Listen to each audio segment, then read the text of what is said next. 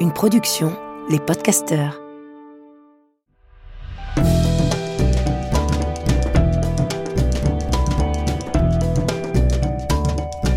Histoire de mode. Histoire de mode. Histoire de mode. Histoire de mode. Histoire de de. Histoire de mode de mode. Le sillage si marquant d'un parfum couture. Par un drôle de hasard, à chaque fois que je rentre à pied du studio où j'enregistre ce podcast, quel que soit le chemin que j'emprunte, je passe devant une boutique, un espace, un lieu signé Pierre Cardin. Comme si mes pas me ramenaient inlassablement sur les traces de l'enfance. Et il me semble, parfois, que la vie est un labyrinthe dont nous ne cessons de chercher à résoudre les énigmes. À chaque fois que je passe devant la maison Pierre Cardin, avenue de Marigny, je me revois, à l'arrière du scooter d'Antoine, ce vieux Peugeot vert bouteille, priant pour que le feu ne passe pas trop vite au vert, et me laisse le temps d'observer l'immeuble, les vitrines, que je puisse m'imprégner de quelque chose qui n'avait de cesse de m'échapper. Mais parfois, je levais les yeux au ciel, et lorsque le vent chahutait un peu les marronniers et que le soleil se faufilait, il me semblait alors toucher du doigt ce qui m'échappait. J'apercevais quelque chose d'une autre époque, que je ne savais définir, et qui pourtant me rendait heureux. J'avais huit ou neuf ans la première fois que j'ai rencontré Pierre Cardin. C'était un jour d'hiver sinistre, un de ces jours gris et froids, nappés de brouillard. Je n'avais pas classe, les enseignants étaient en grève. La dame qui s'occupait de nous était malade et ma sœur chez une amie. J'étais seul avec ma mère. Et je savais que c'était un moment particulier. Un moment qui n'appartenait qu'à moi. Et où j'avais la vague impression que j'allais enfin découvrir un secret. J'ai bu mon chocolat, puis je me suis habillé. Ma mère avait préparé mes affaires en me réveillant. Pantalon de flanelle marine, chaussures en cuir assorties, et un pull à col roulé gris, celui que je n'aimais pas, qui grattait, avec le logo Pierre Cardin brodé sur la poitrine, à la place du cœur. J'ai vérifié que dans mon petit sac à dos, il y avait bien mes bandes dessinées, mes feutres, du papier et mes figurines. Puis j'ai attendu ma mère. Et je la revois, comme si c'était hier, sortant enfin de sa chambre et arrivant de son pas déterminé dans le salon. Elle portait un pantalon noir très chic et une petite veste de tailleur à col rond, impeccable, dans ce vert cardin si particulier. Un vert aussi profond que lumineux. Elle s'était attachée les cheveux en chignon strict, avait mis de grandes lunettes un peu masques, carrées, au vert fumé, des clips dorés, et dans son sillage, un parfum de rose assez tonitruant, sans doute un essai pour le prochain parfum Cardin. Elle a retiré un clip, décroché le téléphone, porté le combiné à l'oreille, composé le numéro de la bande de taxi la plus proche, qu'elle connaissait par cœur, et commandé une voiture. Ma mère s'est enroulée dans un immense châle noir, a pris son sac à main, ses dossiers, et je l'ai suivi. Paris était noyé dans un brouillard épais, compact. Le trafic était dense. On écoutait Chéri FM. Je regardais par la fenêtre.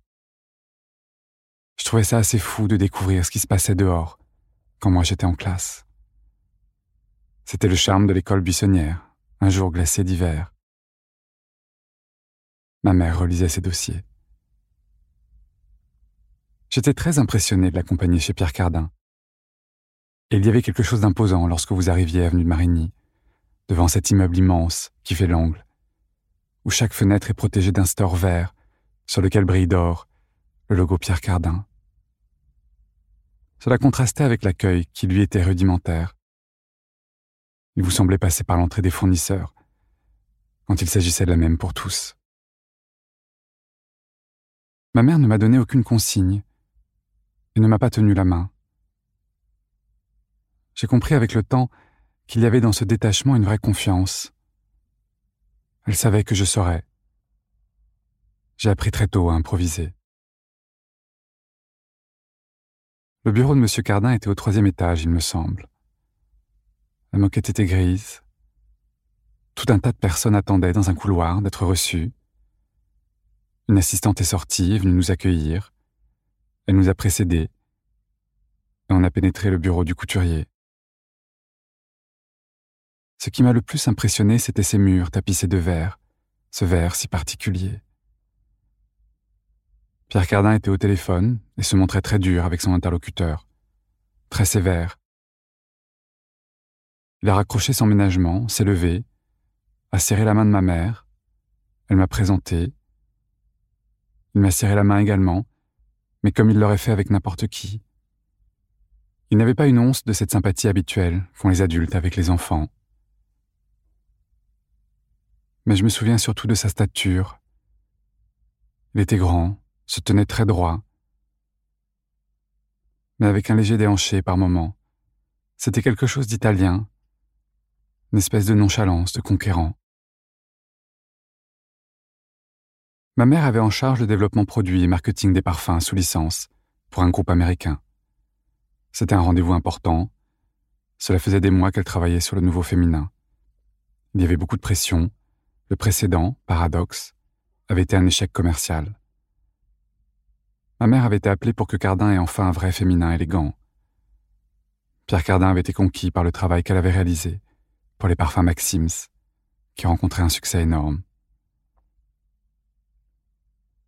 Je revois encore, sur le bureau, des maquettes en plexiglas translucide, des flacons aux formes modernes, dans des teintes, des camailleux de rose, de marine et de violet. Et tous ces petits vaporisateurs, ces essais envoyés par les parfumeurs. Je trouvais ça fascinant, et il me semblait que tous ces objets, ces essais, étaient les fragments d'une partition mystérieuse qui finirait par devenir une symphonie dont ma mère était le chef d'orchestre. Pierre Cardin avait une voix assez particulière, claire et distincte, qui rendait ses propos encore plus tranchants, et bien souvent sans appel, d'où la tension dans l'air. Mais ma mère n'était pas facilement impressionnable, et savait de quoi elle parlait. Moi, sans rien dire, sans qu'on se préoccupe de moi, je me suis installé sur une petite table dans un coin, j'ai très doucement poussé une pile de dossiers. J'ai sorti mes feuilles et mes feutres. Et j'ai commencé à dessiner des formes que je voulais aussi modernes que celles qui nous entouraient. Le bureau était un capharnaüm pas possible, n'était pas immense, et il y avait partout des piles de dossiers, de papiers, de projets, d'objets, de bouts de tissu. Il y avait de la poussière par endroits, et tout n'était pas neuf. Mais pour moi, c'était incroyable. Parce que tout ce que je voyais, ce qui nous entourait, me parlait bien plus que ce que l'on m'inculquait à longueur de journée à l'école. Toutes ces choses abstraites qui m'entouraient me paraissaient bien plus évidentes que les notions étudiées en classe, que je trouvais inanimées, sans âme. Je me suis appliqué, comme si je voulais convaincre Pierre Cardin de quelque chose. J'ai dessiné, je n'ai rien dit, et j'ai écouté attentivement. Le rendez-vous dura longtemps. L'air fut petit à petit saturé de cette odeur de rose tranchante. Cette même odeur qui n'avait de cesse de suivre ma mère et son pas déterminé depuis des semaines. Le sillage si marquant d'un parfum couture. À la fin du rendez-vous, j'ai déposé mes dessins sur le bureau de Pierre Cardin. C'était pour lui. Il a souri avec tendresse. Il m'a dit c'est très bien. Et à ma mère, on va en faire un vrai petit Cardin. Il m'a serré la main avec douceur. Je suis parti le cœur léger, fière de moi. Et dehors, ma mère a pris ma main avant de traverser. Je crois au fond que si j'ai appris le vocabulaire de la mode et sa grammaire propre, c'était pour suivre ma mère, pour comprendre cet univers qui l'accaparait tant et qui semblait si merveilleux. Était-ce une façon de garder un lien avec ma mère qui n'avait de cesse de courir? Sans doute. Mais j'ai ensuite très vite été porté par le bonheur que procure la beauté, cette onde insaisissable, qui n'est jamais aussi lumineuse que lorsqu'elle vous surprend, comme un rayon de soleil se faufile, parfois, entre les feuilles des marronniers de l'avenue Marigny. On sortait assez peu avec Antoine. Nous n'avions pas besoin des autres la nuit. Nous ne cherchions rien. Nos nuits étaient le prolongement de nos jours. Elles n'étaient pas un refuge. Mais je nous revois sur le scooter d'Antoine traversant Paris, le cœur léger, l'esprit désinvolte, pour traîner au Matisse, à des fêtes dont je ne saurais plus dire qui était l'hôte, ni par quel mystérieux hasard nous avions été invités là. C'est une de ces soirées que j'ai recroisé par hasard Pierre Cardin, chez Maxims, dans l'entrée. Il partait.